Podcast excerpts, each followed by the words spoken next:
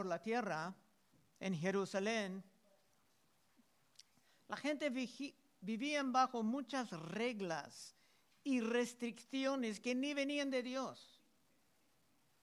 Se tenían muchas tradiciones que tenían que observar como que eran leyes.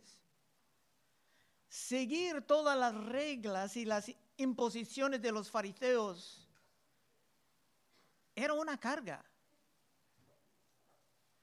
Y aunque todo soñaba como algo bíblico, era realmente algo lleno de las invenciones de los hombres. Por esto en una ocasión Cristo clamaba en Mateo 11, 28, venid a mí todos los que estáis trabajados y cargados, y yo os haré descansar, llevad mi yugo sobre vosotros y aprended de mí que soy manso y humilde de corazón y hallaréis descanso para vuestras almas, porque mi yugo es fácil y ligera mi carga. Por esto se ve siempre en los evangelios Cristo Jesús chocando con los fariseos. Es que siguiendo a Cristo tomamos su yugo, pero es un yugo fácil fácil de llevar. Llevamos una carga, pero es una carga ligera. Los fariseos eran los expertos en la religión y para ellos, como para muchos en nuestros tiempos, era un gran negocio. Pero su religión era una religión peligrosa. Muchos creyentes proclaman que nosotros no tenemos religión sino relación con Cristo Jesús. Su punto es bueno, entiendo lo que quieren comunicar, pero no es tan fácil, no es tan simple, porque en el libro de Santiago se presenta en una religión buena. No podemos poner un verso en contra del otro, sino que luchar para armonizar todo. Dice en Santiago 1.27, la religión pura y sin mácula delante de Dios el Padre es esta, visitar a los huérfanos y a las viudas en sus tribulaciones y guardarse sin mancha del mundo. Pero veremos en el mensaje de hoy que Cristo Jesús daba mucho de su tiempo valioso a la lucha en contra de la religión peligrosa. 33. Nadie pone en el culto la, luz encendida ni debajo del almud, sino en el candelero, para que los que entran vean la luz. Si estamos creciendo en la luz, debemos de brillar la luz. Cristo dijo que somos la luz del mundo. Y sabemos que nuestro tiempo aquí es corto. Santiago también dijo que nuestra vida es como una neblina, que en poco tiempo se desvanece. Así que es preferible brillar la luz mientras tenemos algo de la capacidad. 34. La lámpara del cuerpo es el ojo. Cuando tu ojo es bueno, también todo tu cuerpo está lleno de luz. Pero cuando tu ojo es maligno, también tu cuerpo está en tinieblas. Pero ¿qué quiere decir todo esto? De tener los ojos malignos. Es claro que Cristo está hablando metafóricamente. Cuando estamos hundiéndonos en los errores, en doctrinas o tradiciones de hombres, no creciendo en la verdad de las escrituras, podemos estar arrastrados de la luz del Espíritu, de la luz de la verdad, para estar como muchos otros regresando a las tinieblas. Y esto es algo que el diablo siempre quiere lograr con los hermanos, con los jóvenes, tirarnos las distracciones para ojalá entraparnos otra vez en su mundo oscuro. Se puede emplear la música, los entretenimientos, la carrera, cualquier cosa para separarte de la luz y entregarte otra vez en las tinieblas. 35. Mira pues, no sucede que la luz que en ti hay sea tinieblas. Y te puedes ver siempre, hermanos, que ya tienen mucho menos tiempo en las escrituras.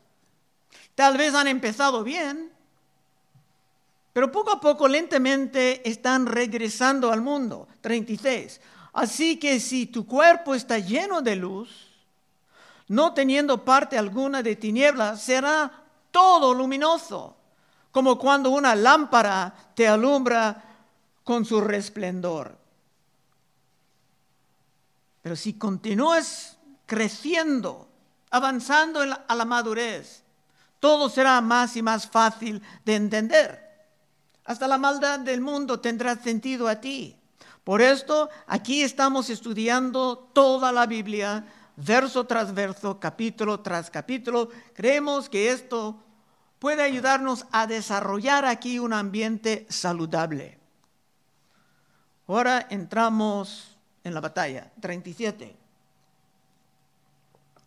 Luego que hubo hablado, le rogó un fariseo que comiese con él. Y entrando Jesús en la casa, se sentó a la mesa. No sabemos si este hombre era curioso o deseaba conocer más sobre Jesús, pero sí sabemos que los fariseos con su religión peligrosa estaban cada vez más menos impresionados con la enseñanza del Señor estaba empezando a chocar con ellos. Es que Cristo siempre estaba regresando a la palabra, e ignorando o hasta atacando a sus tradiciones humanas, presentadas como leyes de Dios, que no eran. 38. El fariseo cuando lo vio se extrañaba de que no se hubiese lavado antes de comer. Aquí empieza la batalla. En la religión peligrosa, todo está interpretado por medio de la tradición. Cristo sabía de las tradiciones de ellos porque ahí se crecía en medio de todo esto. Pero si los religiosos pueden imponer sus tradiciones como leyes de Dios, se pueden poco a poco tomar control de tu vida. Pero si se quedan con las puras escrituras, entonces hay oportunidad de gran libertad y el yugo fácil y la carga ligera. Hay muchos en los testigos de Jehová que no tienen yugo fácil. No están invitados a evangelizar, tienen que salir y se graban a dónde te, te está sirviendo o no. Pero esto de lavar las manos no era un asunto higiénico o de salud, sino que era un asunto ceremonial para simbólicamente quitar las contaminaciones del mundo, pero no era nada que vino de la Biblia. Por eso Cristo no tenía que honrarlo. 38. El fariseo cuando lo vio se extrañó de que no se hubiese lavado antes de comer. Pero el Señor le dijo, ahora bien, vosotros los fariseos limpiáis lo de fuera del vaso. Y estaban en este momento comiendo, mirando a vasos. Pero por dentro estáis llenos de rapacidad y de maldad. Esto es el grano de la religión peligrosa. En la religión peligrosa no hay un cambio interno. No se producen nuevas criaturas. Y por esto se ponen toda su energía en los ritos, en las buenas apariencias, en lo ceremonial. Lo de afuera puede tener una buena apariencia, mientras lo de dentro está podrido, porque aún no han sido transformados. Cristo parecía un poco brusco aquí, rechazando las costumbres de su anfitrión, pero era una misericordia actual, tratar de sacar la gente de su, su gran engaño, su engaño satánico. para estar bien con Dios, uno tiene que nacer de nuevo. Eso es básico. Lo vimos en Juan 3.1. Había un hombre de los fariseos que se llamaba Nicodemo, un principal entre los judíos. Este vino a Jesús de noche y le dijo, rabí, sabemos que has venido de Dios como maestro, porque nadie puede hacer estas cosas, señales que tú haces, si no está Dios con él. Y Jesús va a ir directamente al grano. Respondiendo Jesús le dijo, de cierto, de cierto te digo, que el que no naciere de nuevo no puede ver el reino de Dios. Nicodemo le dijo, ¿cómo puede un hombre nacer siendo viejo? ¿Puede acaso entrar por segunda vez en el vientre de su madre y nacer? Respondió Jesús, de cierto, de cierto te digo, que el que no naciere de agua y del Espíritu no puede entrar en el reino de Dios. Esto también parecía un poco brusco. Pero hay evidencias más tarde que Nicodemo vino a la fe.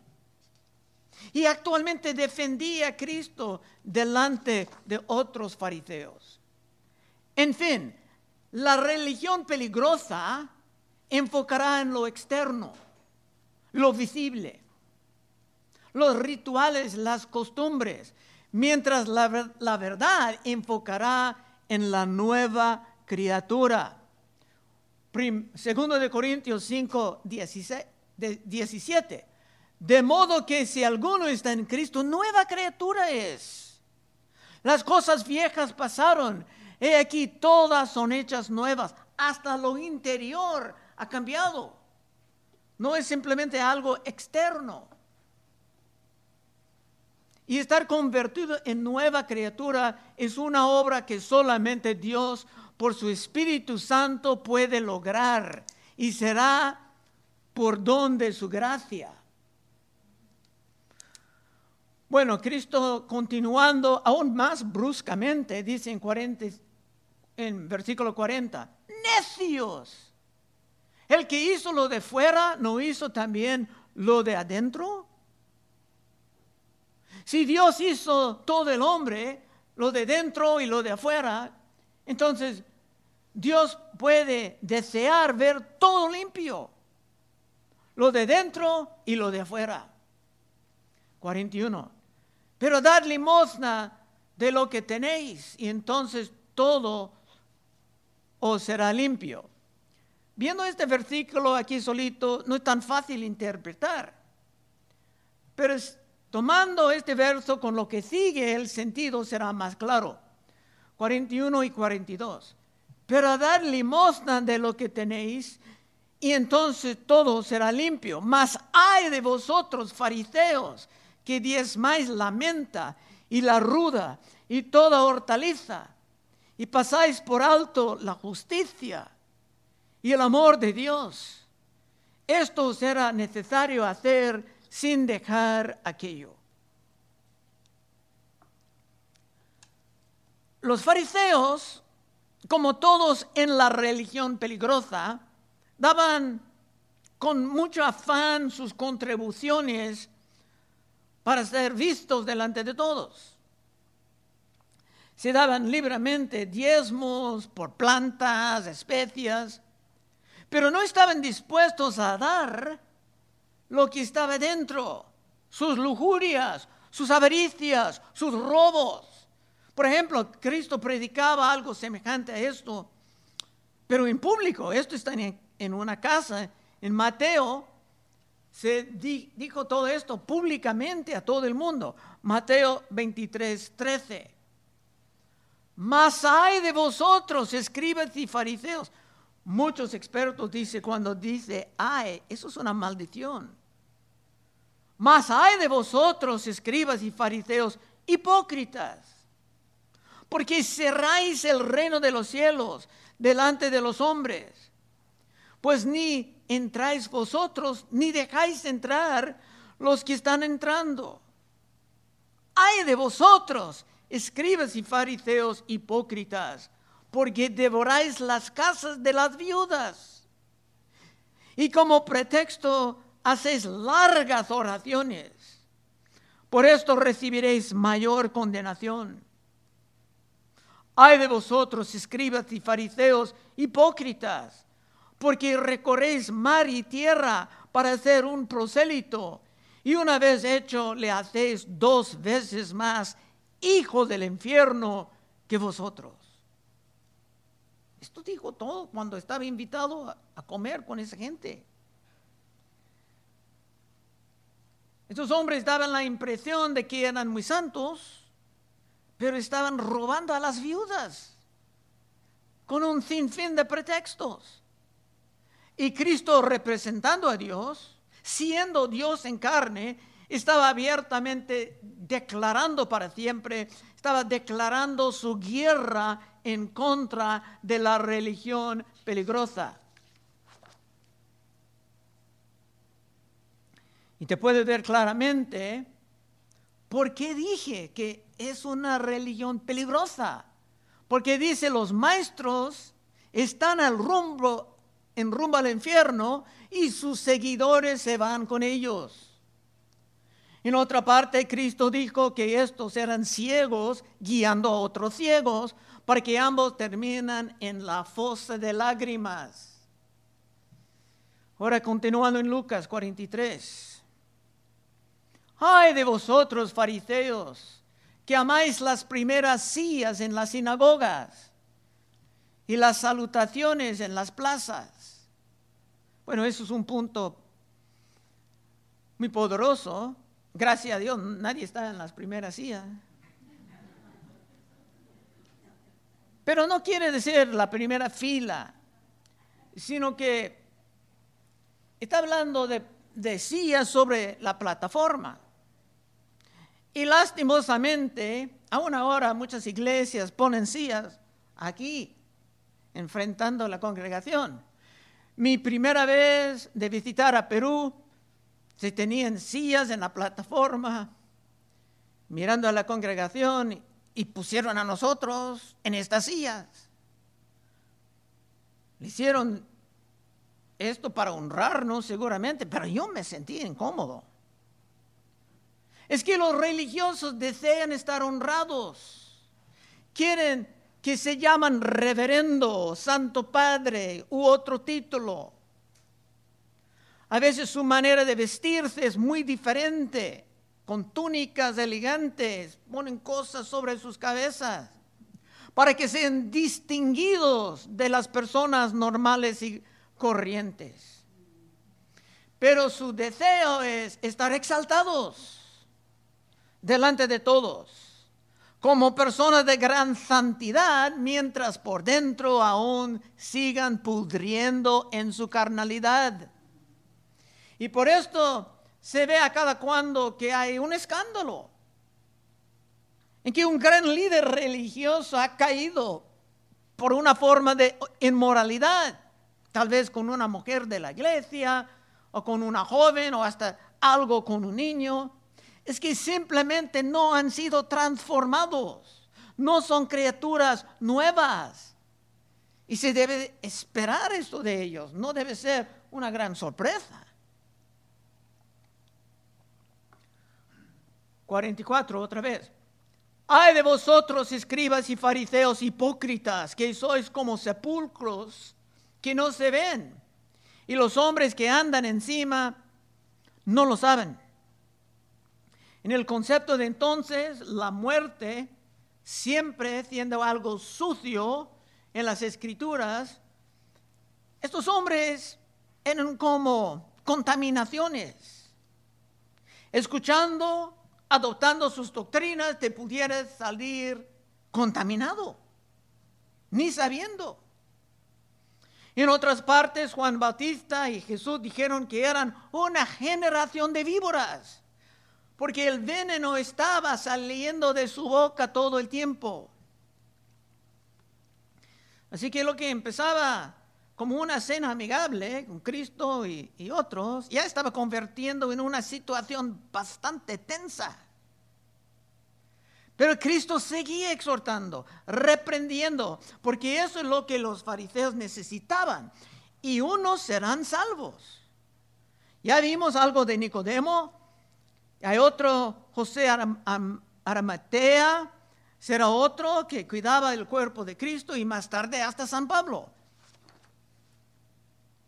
Juan 19, 38, después de la muerte de Cristo. Después de todo esto, José de Amaratea, que era fariseo, que era discípulo de Jesús, pero secretamente, por miedo de los judíos, rogó a Pilato que le permitiese llevarse el cuerpo de Jesús. Y Pilato se le concedió. Entonces vino y se llevó el cuerpo de Jesús. También Nicodemo, el que antes había visitado Jesús de noche, vino trayendo un compuesto de mirra y de aloes como 100 libras. El punto es que a veces tenemos que estar muy directos con ciertas personas para despertarlos de su gran peligro. Proverbios 27 y 6. Fieles son las heridas del que ama, pero importunos los besos del que aborrece. Yo recuerdo décadas atrás, muchas décadas, cuatro, cuando era yo en el ejército en Alemania, antes de ser un creyente. Tenía unos 22 años de edad y un hermano cristiano estaba comiendo conmigo enfrente de mí y estaba repitiendo una y otra vez, Marcos, estás ciego, estás ciego. Yo lo, lo recuerdo como que era ayer, porque se tenía razón. Bueno, regresando al texto 45, respondiendo uno de los intérpretes de, intérpretes de la ley, dijo, maestro, cuando dices esto, también nos afrentas a nosotros. Tal vez esperaba este que Cristo iba a decir, oh, ¿estás ofendido? Lo siento mucho. Pero esto no era la respuesta. 46. Y él dijo, ay de vosotros también, intérpretes de la ley, porque cargáis a los hombres con cargas que no pueden llevar, pero vosotros ni aún con un dedo las tocáis se ponen muchas cargas sobre la gente, pero ellos mismos ni tenían que observarlas. Yo recuerdo, muchos testimonios hoy, yo recuerdo creciendo en la fe católica en que tenían un montón de días santos de obligación, obligación, como que era una gran obligación ir y celebrar, la misa en cada uno de estos días. Era obligación. Pero nada de esto vino de la Biblia. Por esto teníamos tener una gran reforma y salir como protestantes, diciendo, muéstramelo antes dónde está en la Biblia. Isaías 8:20, a la ley y al testimonio. Si no dijeran conforme a esto, es porque no les ha amanecido. Y creo que podemos decir con toda reverencia que Cristo mismo era un gran reformador. 47. Ay de vosotros que edificáis los sepulcros de los profetas, a quienes mataron vuestros padres. De modo que sois testigos y consentidores de los hechos de vuestros padres, porque la verdad ellos los mataron y vosotros edificáis sus sepulcros. Es un punto interesante. Los judíos mataron muchos de los profetas que Dios mandaba a ellos. Otros, como Jeremías, eran maltratados por ellos. Y los religiosos en el tiempo de Cristo, sabiendo que esto estaba en su historia, deseaban adornar las tumbas de los profetas, tratando de convencer, a la gente que ellos eran superiores a sus padres. Los padres hicieron algo semejante, pero ellos no. Pero Cristo dijo que no, sino que eran de la misma madera y eran peores porque en estos momentos estaban imaginando maneras de matar a él, el gran profeta sacerdote y rey. Así que Cristo estaba revelando todos sus secretos públicamente. 49. Por eso la sabiduría de Dios también dijo, les enviaré profetas y apóstoles, y de ellos a unos matarán y a otros perseguirán, para que se demanda de esta generación la sangre de todos los profetas que se ha derramado desde la fundación del mundo. Desde la sangre de Abel hasta la sangre de Zacarías, que murió entre el altar y el templo. Sí os digo que será demandada de esta generación. ¿Por qué esta generación? Bueno, en la Biblia hay diferentes partes que dice que la transgresión estaba aumentando, aumentando hasta que ya llegaba a su colmo. Cuando llegaba el colmo, iba a mandar el juicio. Cristo dijo a Abraham que no iban a entrar directamente a la tierra prometida porque la iniquidad de los amareos no llegó a su colmo. Y el juicio de que están hablando pasaba en el año 70 después de Cristo. Vinieron los romanos para destruir todo. Y hasta San Pablo pudo sentir esto llegando. Y con toda rapidez, era muy cerca. Dice en primero de Tesalonicenses 2.14. Exhortando a la iglesia ahí, dice, pero vosotros hermanos, venisteis a ser imitadores de las iglesias de Dios en Cristo Jesús que están en Judea. Pues habéis padecido de los de vuestra propia nación las mismas cosas que ellas padecieron de los judíos, los cuales mataron al Señor Jesús y a sus propios profetas, y a nosotros nos expulsaron y no agradan a Dios, y se oponen a todos los hombres, impidiéndonos hablar a los gentiles para que estos se salvan. Así colman ellos siempre, estaban llegando al colmo, colman ellos siempre la medida de sus pecados, pues vino sobre ellos la ira hasta su extremo.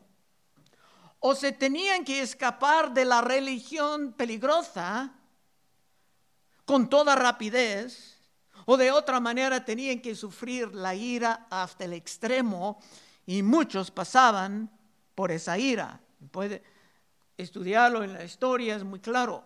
52. Hay de vosotros intérpretes de la ley, porque habéis quitado la llave de la ciencia, vosotros mismos no entrasteis, y a los que entraban se lo impedisteis. Otra vez, insisto, que esto es el gran peligro de los falsos. Que ellos no entran, ni sus seguidores pueden entrar siguiendo sus errores. No pueden entrar en el reino de Dios, sino que se pierdan eternamente. Y por eso Cristo era tan duro, tan insistente durante esta cena. 53, llegando al fin del capítulo.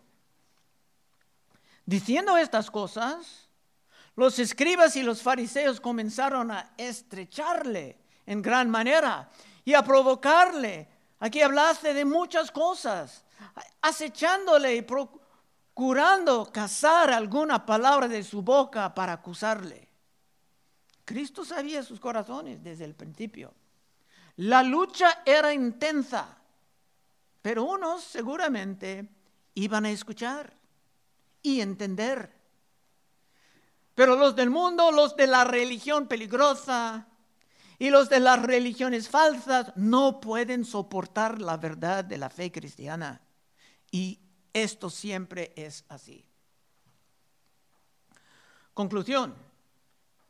En fin, si es tu deseo caminar siempre en la luz, sea donde estás, llevado por Dios, Tal vez Dios te lleva a otro estado o otra, otro país.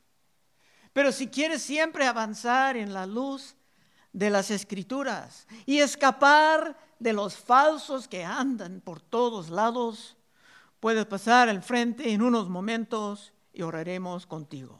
Oh Padre, te damos gracias que ese libro de Lucas está simplemente lleno de riquezas. Ayúdanos, Señor, a seguir meditando en estas cosas para estar seguros caminando en tiempos turbulentos. Pedimos en el santo nombre de Cristo Jesús. Amén.